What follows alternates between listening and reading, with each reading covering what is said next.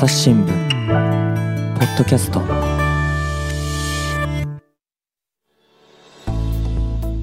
朝日新聞の神田大輔です、えー今回はですね編集員の須藤達也さんをお招きしております。須藤さんよろしくお願いします。はい、よろしくお願いします。で今回はですね、まあ、須藤さんもともとというかあ本来のお仕事サイバーセキュリティご担当ということですけれども、はい。テーマがですね、えー国際ロマンス詐欺ということでね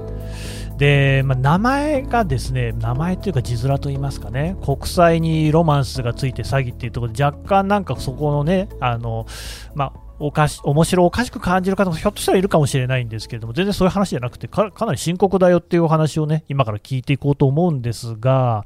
えー、と須藤さん、これ、あれですね記事はですね失った恋心と200万円、罠仕掛け、チャーリーを追ったという記事なんですが、はい。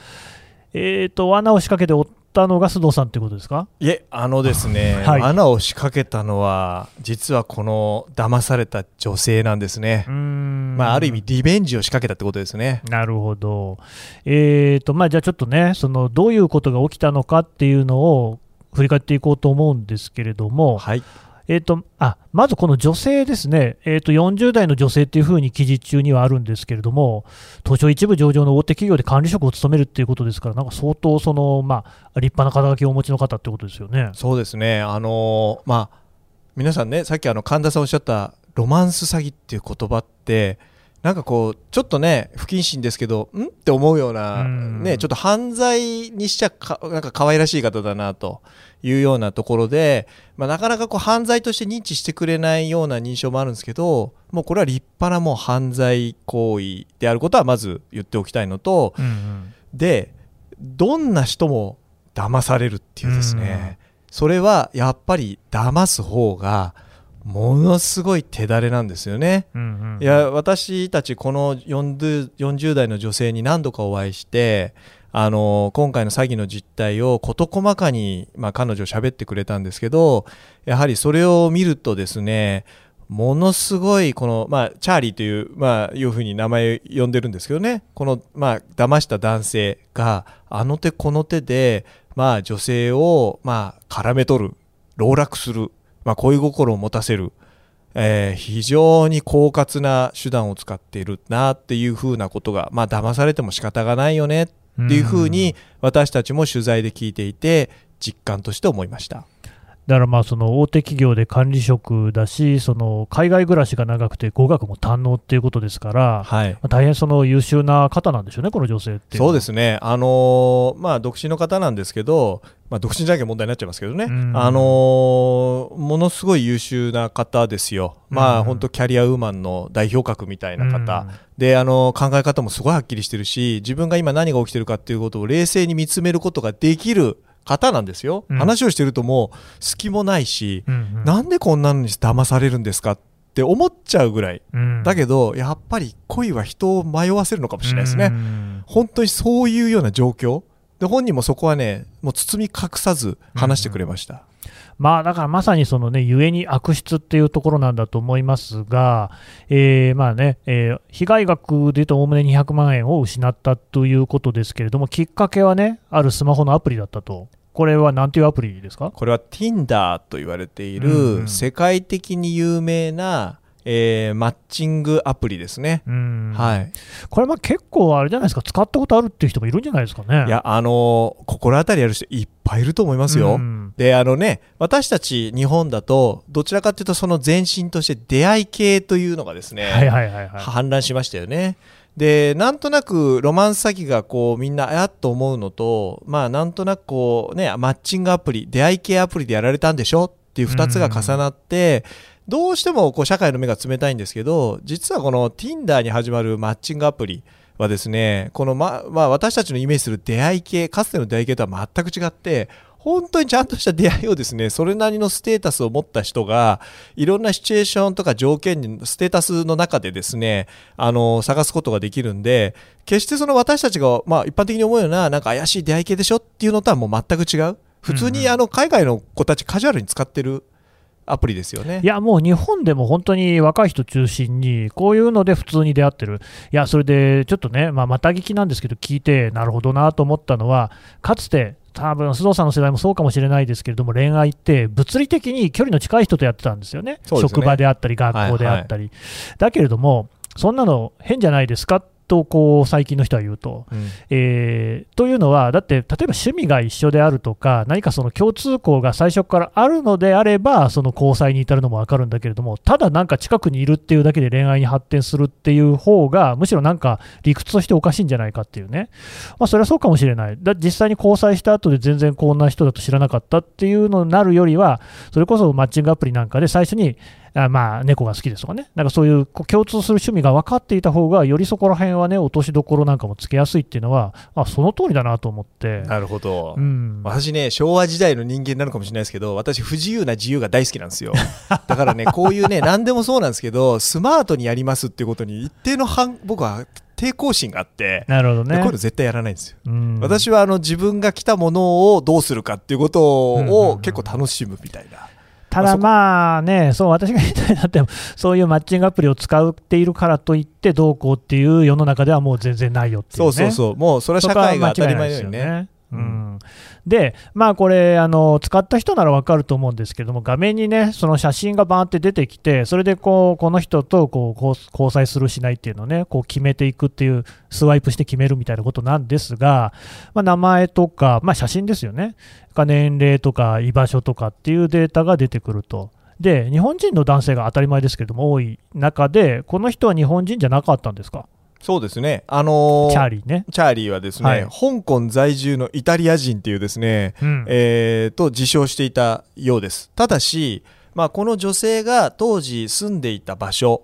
からですね半あれ Tinder ってなんかその探すマッチングする距離も一応設定できるらしいですよね。半径何キロ以内のこの条件に合う人みたいな、うん。そこで半径30キロだから50キロぐらいっていう風に入れたっていう私ちょっと当時の取材で記憶してるんですけど出てきたのがチャーリー。うんうん。だけど、えー香港在住のイタリア人と自称するっていうですね、なんか、ほんとここだけ聞くと、お前、うんなんでこの人にリーチしたのっていうふうに思うんですけど、うんまあ、その後の展開がいろいろあるわけですよね。これ、鍵かなと思うのが、そのこのね、プロフィールの写真に、背景に見覚えのあるロンドンの風景が映り込んでたと、でだからもう、そのね、女性の方なんかから見ても、あれ、これ私知ってるなと、こういうところが割とその偶然の出会いっていうののね、が偶然ではないのかもっていうような感じにはなっていったのかもしれないですよね。そうですね。あとその親しみやすさもそうですし、うん。まあ、話題にはしやすいですよね、うん。やっぱり共通項まさに今神田さんおっしゃったそのいろんなものが共通したもので引き合わせる要素としてやっぱり自分と親和性の高い部分をここに見出した一つにはなってるんだと思いますけれども。でもうあのこの女性は語学も堪能ってことですから、英語でやり取りをして、でする中で、やっぱりね、香港在住っていうふうにプロフィールある通りで、香港のね、民主化運動に関する話題が出てきたりとか、あこの人は知的な面もあるんだななんていうね、そういうところもやっぱりちょっと魅力に映ったんでしょうね。そうですね。あとはなんかいろんな写真送ってきたらしいんですよね。ほうほう。自分の暮らしぶりみたいな。それこそインスタ映えしそうなね。うん。でその中には自宅の写真とか家の前の風景とか送ってきてるらしいんですけど、まあ、これが、まあ、やっぱりこう非常に綺麗できらびやかなままさにこうクールな感じだったらしうくん。それがまたこう女性のですね心を響かせる、まあ、いろんな要因になったというふうにお話はされてました。また返信もまめだったみたいですね。そうですね。あのまあ詐欺集団ってですね、別にこのロマンス詐欺だけに限った話じゃないんですけど、うん。とにかく、あのもう一つ一つがですねもう気配りがものすごいですね、うんうん。やっぱり人を騙すためにはここまでするのか、まあ、そういうのはあのソーシャルエンジニアリングとかってよく言ったりしますけど、うん。要は人の心につけ込んで、まあ騙すっていう意味ではやっぱり詐欺集団って、まあ、いろんなこう心理的なものを考えながら、まあ、仕掛けてるんだろうなそれも多分同時に何人にもやってるはずなんですよ。うん多分このチャーリーはこの当時、この女性だけじゃないと思うんですよね。だうんから非常にまあ小器用なやつっちゃ小器用なやつですよね。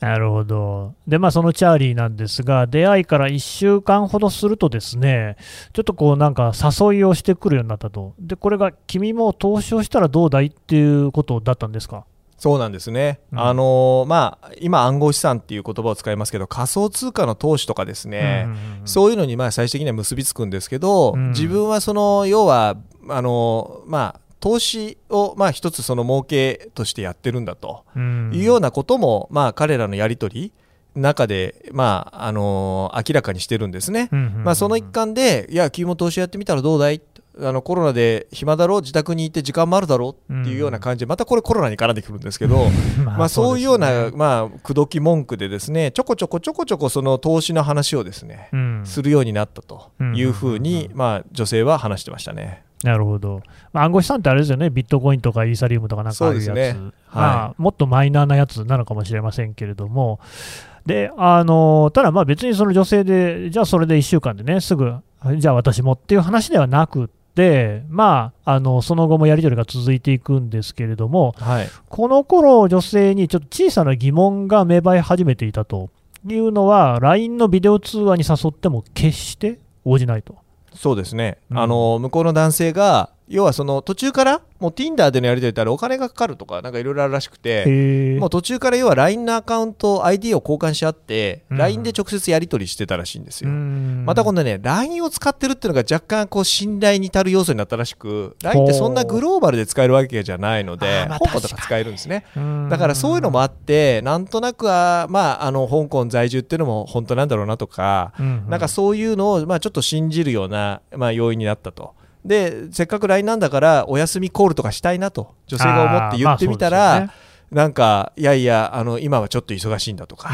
なんかそういうので こうのらりくらりひらりみたいな感じだったということだそうです。で、まあ、この女性は単にその疑問をですね心に浮かべるだけじゃなくって、えー試みにですねこの男性の写真をネット上の画像検索にかけたわけですよ。もうこれ知ってるっていう段階でもなかなかこうちゃんとした人だなと思いますけれども、検索結果にですね実在するあのイギリス人のモデルが出てきたと、でさらに SNS を通じてこのモデル本人に連絡取ってるんですよね。そうですねでしたら、私の顔写真が勝手に使われているようですっていうふうにモデルから返答があったと。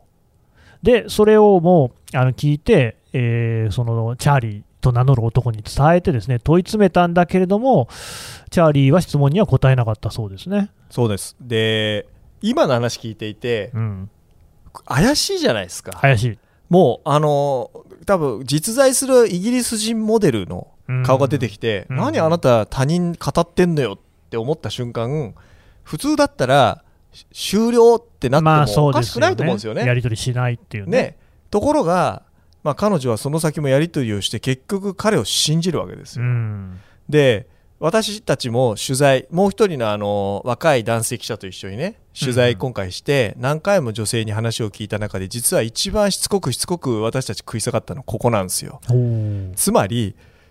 私たち聞いてもあなたの話信用できないと、うん。つまりここまで分かってる。で彼女もともとエンジニアだったんであだから画像検索ができるプログラムは書けるいろいろで実まあこの後話になると思うんですけど、うん。このチャーリーを追いかけるためにインターネット上のいろんなことやるわけですね、うんうんうんうん。そこまでできる人がなんでそこで冷静にならなかったのと。そうですね。じゃあどういう気持ちだったの？どういうシチュエーションだったのと？うんつまりまあまあ記者の追及じゃないですけど結構厳しくね。まあ、基本的には疑り疑り深いのがね、えー記者ですから、まあまあそうなんですそうなんです、はい。まあそれでいていろんな友達が離れていくんですけど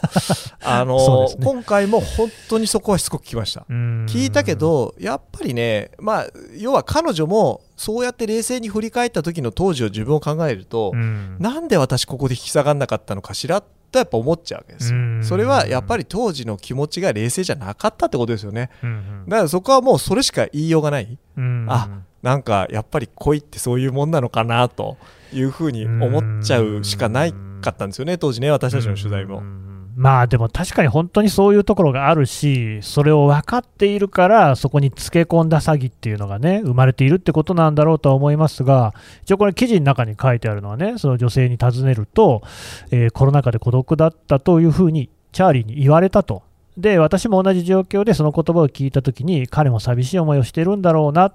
すべてが嘘ではないはずと自分に言い聞かせてしまったと。はいでこの女性もねあのやっぱりコロナ禍で在宅で仕事をするようになってで、まあ、やっぱりこうパワフルな方だなと思うのは両親が所有する別荘に住まいを移し一歩も外に出ないって別荘あるんだって感じしますけどごいですよねえースポーツジムで汗を流して海外にバカンスに出かけるっていうような日々をもともと送られていたんだけれどもコロナでできなくなったと。はいでそのやっぱり一人でいることの寂しさっていうのをこう実感させられたっっていうところで、やっぱりそういうその、まあね、コロナで多分そうやってこう精神的に、ね、落ち込んだって人も少なからずいると思うんですよ。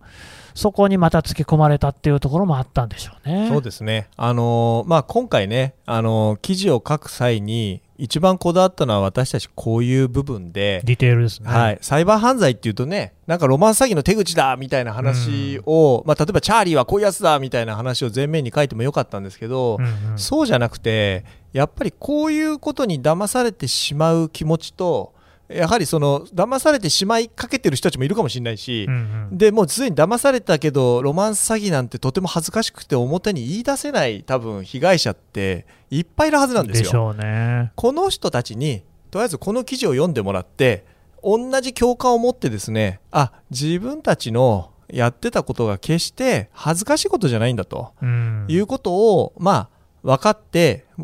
まあ、逆に言うと声を上げないと警察も動いてくれないので、うんうん、あのそういうのをまあ木として今回まあこういう逆に細かいディテールのそれもなんかこう心のひだに刺さるような話をですね中心にまあ実は構成していったっていう狙いもあるんですね。でまあ、当初はでも別にそれで、ね、すぐに投資話に乗るってわけじゃなかったんだけども、も何度となく持ちかけられて、でその公開されればもう値上がりが見込めるよっていう未公開というね、暗号資産の購入誘われてですね、知人の経済なり人も進めてると、何度も何度も言われて、まあ、最終的にその女性もその酒に酔った勢いで、指定された交換所のサイトに、暗号資産の交換所ですね、サイトに200万円を送る手続きをしてしまったと、してしまったら、もう数日後にチャーリーからのメッセージは届かなくなったっていうことですね。そうです、そうです、あのここでですね皆さんもあの大いなる教訓として覚えておいていただきたいのは、うん、酒によってですねコンピューターを触ってろくなことにはなりません。あの別にこの彼女は、まあ、あの交換所のサイトに200万を送る手続き、これ、まあ、偽のですね暗号資産のえー、取引所のサイトを案内されてそこに入力してしまって、まあ、あの暗号資産をですねその偽のサイトの指定した口座に送金してしまったことで盗まれちゃってるんですけども、まああの SN の世界でもですね何でもそうなんですけど炎上するときとかですね、うん、不用意なツイートをしてしまったときによくよく聞いてみると酒に乗った勢いでやってしまいましたっていうのがものすごいんですよね。やっぱり酒に酔うとですね正常な判断力を失うんで、うん、まあ本当にねあのこの200万の被害もそうですけど皆さんもお酒に乗ってですねなんかこうその場の勢いでポチってボタンを押すのはやめた方がいいと思いますよ、うん、多分それであのアマゾンとかで無駄な買い物とかしてる人もきっといるはずですからね。それぐらいで済めばまあいいんですけれども、でもね、本当、取り返しのつかない失言なんかも、大体そういうね、酒に酔った時に起きがちですのでね、まあ、次回も込めてね、気をつけなきゃいけないと思いますが、本当ですよ。で、まあ、結局ですね、そうやってその男のメスからですね、メッセージが届かなくなったばかりか、アカウントが消えちゃって、アプリからですね、えー、ここまで知り合ってから大体3週間ぐらい。えー、で、まあ、女性もこう我に返ったというかあ反省をしなんで騙されてしまったのかと自分を責め続け仕事も手につかないなんで、まあ、ここは警察に相談しようということで警察に行くわけですが期待したような対応はなかったみたいですね。えあのー、結局、国際ロマンス詐欺という言葉と今までのお話を聞いていただいた方はチャーリーという言葉でお分かりの通りこれあの、まあ、要は国境をまたいだ犯罪であることは間違いないんですね。うんうん、なので、あのー、まあ、なかなかですね国をまたいだ捜査っていうのは極めて別にこのロマンス詐欺に限らず、うん、えー、事件解決の難しい案件でよっぽど大きなニュース大事件とかではない限りなかなか捜査が前に進まないという現状がある、まあ、側面がどうしてもですね、うん、今回もそれが大きなハードルになっているようですね。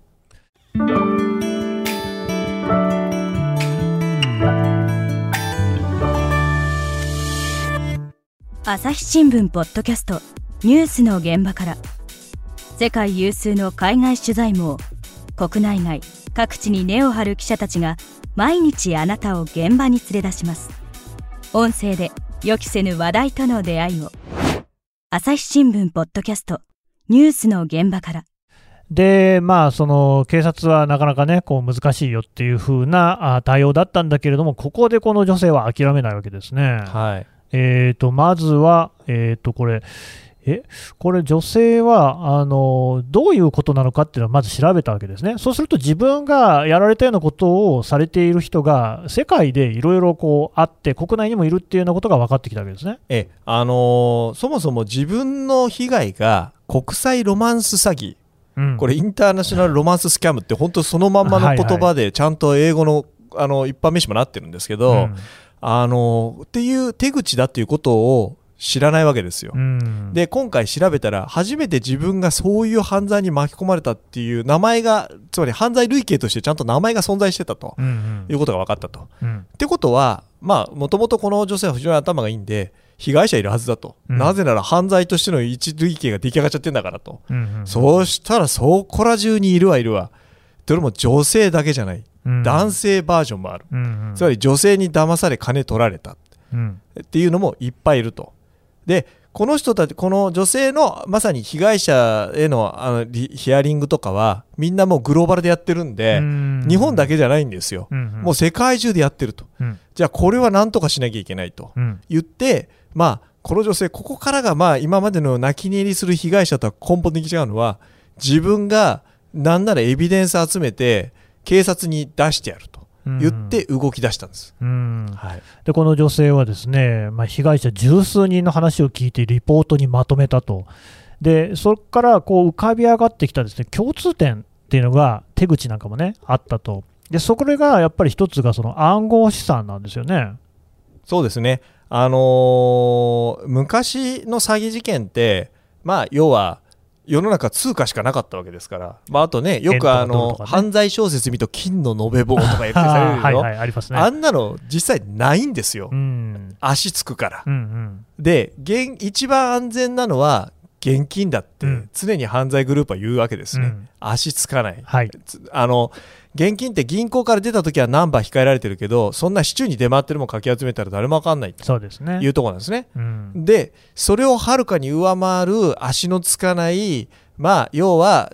通貨としての打感性がある、うんうん。まあ、いわゆる価値を持ったものっていうと、まあ、ここ数年注目されてるのは暗号資産つまり仮想通貨ビットコインイーサリアムとかをはじめとするものだったんですね。うんはい、でまあ、この場合ですね、こう女性がですね聞いた被害者の多くが日本の暗号資産交換所でビットコインとかイーサリアムとか暗号資産を数百万円分購入すると、はい、で詐欺師が指定した交換所のサイトを通じて案内された口座に送金するように指示をされていたんだけれども、サイトは全部偽物だったってことですね。そうですそうです。あのこれなんで日本の暗号資産交換所かっていうと、はいはい、実は全世界の暗号資産の取引高って日本ってものすごい多いんですよ。いやらしいですね。ええあの昔ねあの知ってる方は知ってるマウントゴックス事件っていうのがありましたけどあフランス人の日本在住のフランス人が始めた、まあ、マウントゴックスっていう暗号資産の交換所うん。がこれ日本国内が一応まあ届け出地としてあったんですけど、まあ、会社としてですね。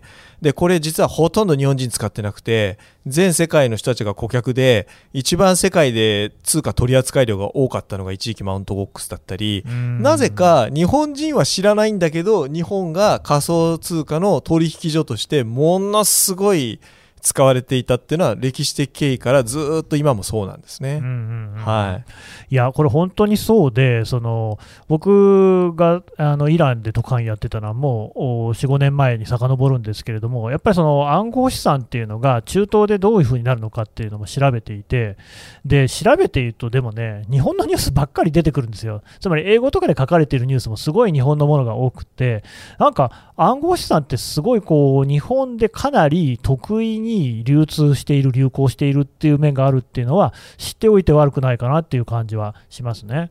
ただし何の後ろ支えもないんですよこれ、うん。なんで日本でやったのかって日本だからしかできない理由って何もないのに、うんうん。なぜか日本だったんですよね、この辺はね実は因果関係はよく分かんないんですね。はいで、まあ、そのこの女性がですねその後も追跡していくと、その詐欺師が管理するこう個人口座と見られるものがあって、でそこにこう、ね、入金がされていましたよと、えーシンガポールとか香港に拠点があるとされる本物交換所に送金もされていたことが分かってっていうふうにですねどんどんこう追跡をしていくわけですよね。はいで、さらにあの詐欺師の正体を確かめるべく、おとり調査に踏み出したって、これ、すごいですよね。ええあのまあ正義感は強いんであんまほどほどにしていただきたい、まあ後々聞いたんできもうしょうがないんですけど、うん。まあ結構ですね、まあこの女性まさにこのおとりのためにいろんなことをですねやってました。まあまあ一番簡単なのは Tinder でとりあえずあの他人になりすましてなりすましてっていうのは別に悪い意味ではないですよ、うん。まあ、ダミーの、まあまあ、この世界アバターって言い方をしますけど、うん分身ですね、うんまあ、分身役を作り出して、まあ、あの誘い出してみたりそういうことを地道にやってましたね。はいでだからこの方ね、もともとエンジニアですか、IT に関する知識がすごい豊富っていうことで、あのすごいなと思うのが、そのメッセージを送って、そのとこうアドレスをクリックすると、接続しているスマホやパソコンのこう IP アドレスが判明するという、まあ、し罠ですね、を仕掛けてたんですね。そうです。あのね、えーまあ、LINE とか、まあ、別にあの Tinder でもいいんですけど、うん。そこにですね要は皆さんもチャットで例えばですよこれ美味しいお店あるよって言って食べログのリンクとか送るじゃないですか、はいはいはいはい。あまさにあのノリです。そ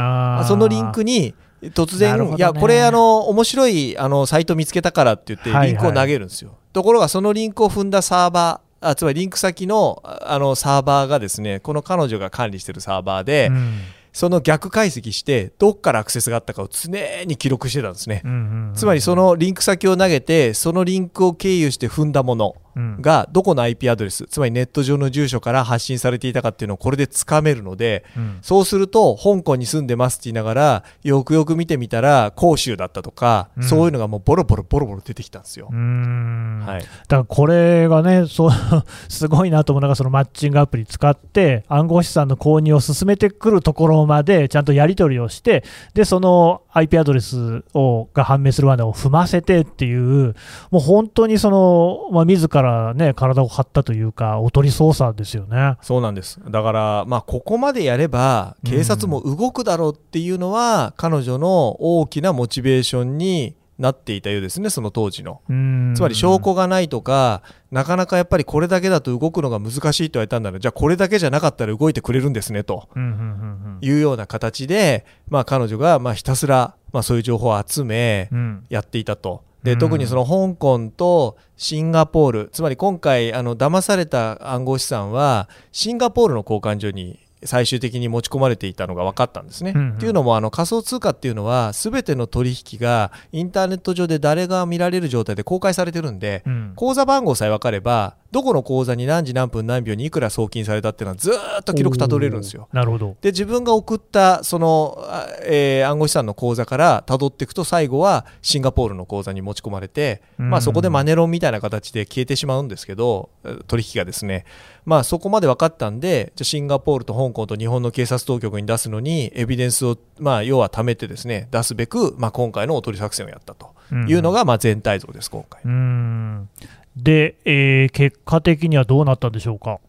えーっとですね、まあ、非常にですね、結果的に言うと、まあ、なかなかやっぱ難しいなと思うのは、まあ、彼女、私も実物見ましたけど、うん本当にね、300ページぐらいだったかな、リポート作って。すごいですね、すごいですよ、うんもうワードの文章、300ページのワードの文章って見たことあります？本当に優秀な方なんでしょうえね。えあのただあの、もうちょっとまとめた方がいいんじゃないと思うようなのもありましたけど、まあ、ただ執念ですよ、執念。まあ、細かいね、資料とかも全部あるんでしょうね、はいそこに。もうその執念の集大成がそこにあったわけですよ。うん、でそれをシンガポールとか香港に送ったらしいですよねおー。え、警察に送った警察当局に。で向こうは E メールでやり取りできるほど結構フレンドリーだったらしいんですね。日本の警察そんなこと絶対してくれないですからね、まあ、ない、なさそうですね。ええこのじこの状況でもやっぱり警察署に来てくださいって言うし、うん。まあ、その辺はやっぱり警察それぞれの考え方があるんでしょうがないと思うんですけど、うんうんまあ、E メールでやり取りして送ったらありがとうと。あの非常に素晴らしいレポートだとうん。ただあなたは日本のこれは事件だからまず日本の警察通してくんねえかなって言われて、まあ、そうなるんでしょうがね。かりみたいなそんな感じうん。ですね。日本の警察にも相談してるんですか？ええしてます。うん警視庁に相談してますけど、うんうん。やっぱりその国をまたいでることまあ、っていうこともあったりなかなかやっぱ尻尾がつかみづらいっていうことはもうあらかじめ警視庁も分かってるので、うんうんうんこれをどういう形でその犯罪として捜査すべきかっていうのも含めて、うん。まあ、そこは今も話し合いが続いているというのが、まあ、現状かなとうん。いうところですね。だからまあ私もその冒頭のところでですねそのサイバーセキュリティがご専門の須藤さんに今回、国際ロマンス詐欺の話を聞きますと言いましたが、これまあまさにサイバーセキュリティの問題の特徴みたいなのがいっぱい現れてるなと、国境をまたいでいるところであったり、その暗号資産という足のつきにくいというか、つかないものを使っていたりとか、あまあ、まさにこう須藤さんのこう専門というか、担当領域ってことですね。そうですね。で、あともう一つ、私、やっぱり強く、まあ、主張したいのは、うん犯罪なんですよ。これは立派な。ねうんつまり今、神田さんおっしゃった通り、まさにサイバー犯罪のあらゆる技術を組み合わせた、行われた、これは立派な犯罪なんですよ。うんところがね、国際ロマンス詐欺というこの名前が悪いのかどうか知りませんが、うんこの犯これに引っかかったってなると途端に世の中がちょっと、まあ、ロマンス詐欺だろ？みたいな感じの空気とか、一方でロマンス詐欺っていう名前が被害者をこう手を挙げにくくしてる側面もあって、うん。あのーなかなかこうそういう、まあ、ハードルもあり解決の難しさ。ただ最近なんかちょくちょくロマンス詐欺の被疑者逮捕されてるんですよね国内で活動してる、はい、新潟県警とか、うん。兵庫県警とかなんかねいくつかね摘発してるんですよ。うん。だからまあそういう意味ではちょっと風向きが変わってきたのかなというふうに思いますけど本当にこれはねうん。もう立派な犯罪なのでうん。皆さんも気をつけましょうと。だからなんかまあ、もう一つ、そのすごく浮き彫りになってるのが、こう日本に限らないんでしょうけれども、警察組織っていうのが、こう国境をまたいで犯罪に対してどういうふうにこう、ね、向き合っていくのかってことですよね。そうですね。あのー今まではうん。人の流れ、まあ、いわゆる国、まあ、いわゆるっていうところが、まあ、一つのその国家主権の範囲内である程度犯罪っていうのも行われるような状況って圧倒的だったと思うんですね。うんう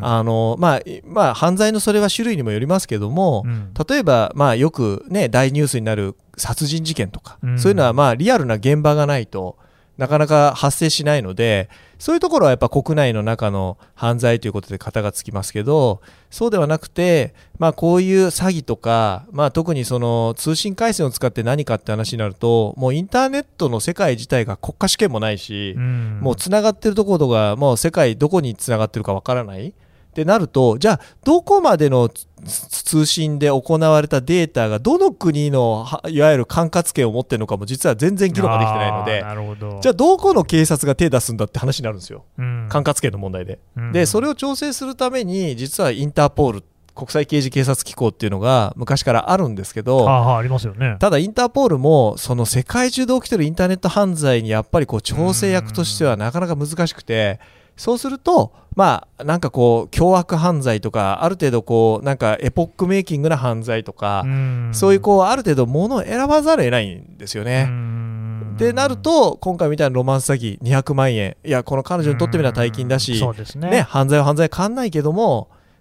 まあ、世の中の全体の中で言うと、まあ、なかなか優先順位が下になっちゃうっていう、うんうんうんちょっとこう、お寒い現実が、まあ、こういうとこでもほの見えてくるかなというところですね。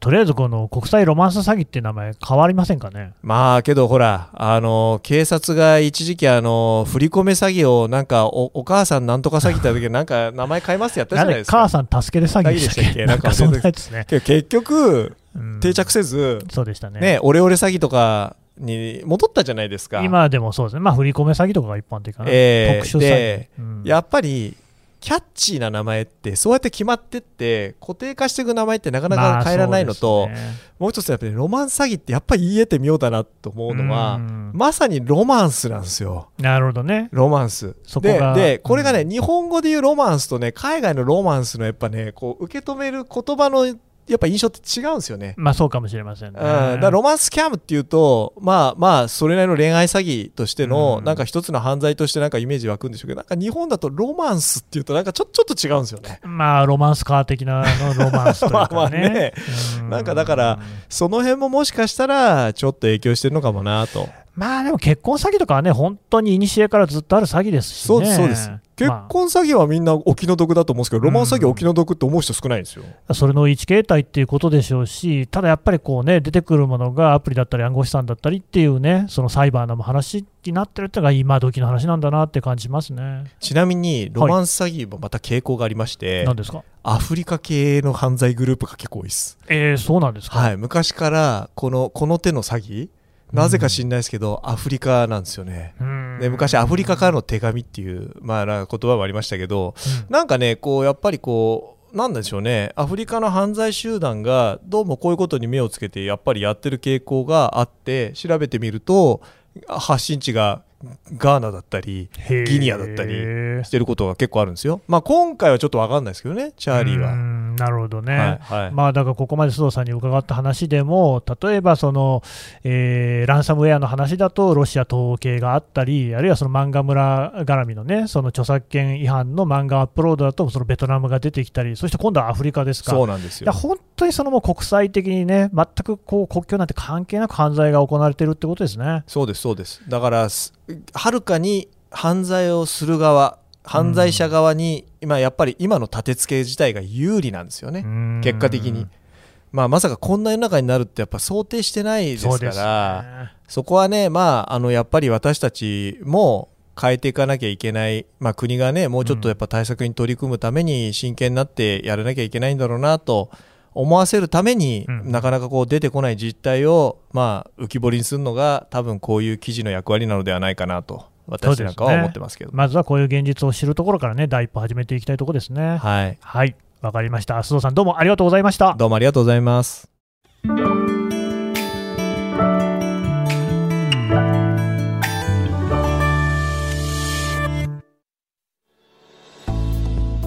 はい、えー編集員須藤達也さんのお話を聞いてきました。で、記事はですね、これあの、ポッドキャストの概要欄にもまたリンクを貼っておきますけれども、失った恋心と200万円、罠仕掛け、チャーリーを追ったという記事の方にまたあの詳しいこと書いてありますので、ぜひお読みください。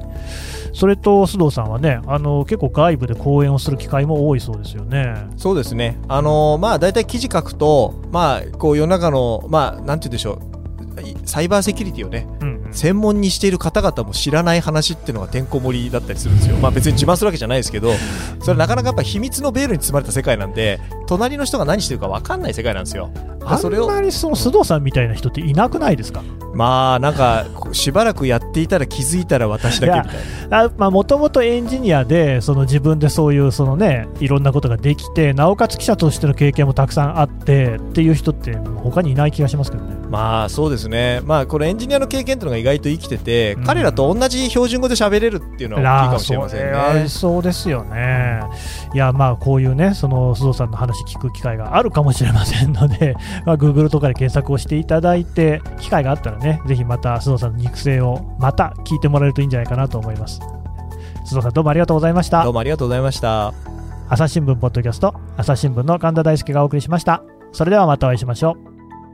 う。この番組ではリスナーの皆様からのご意見ご感想を募集しています。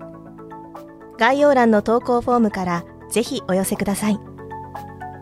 ツイッターやメールでも受け付けています。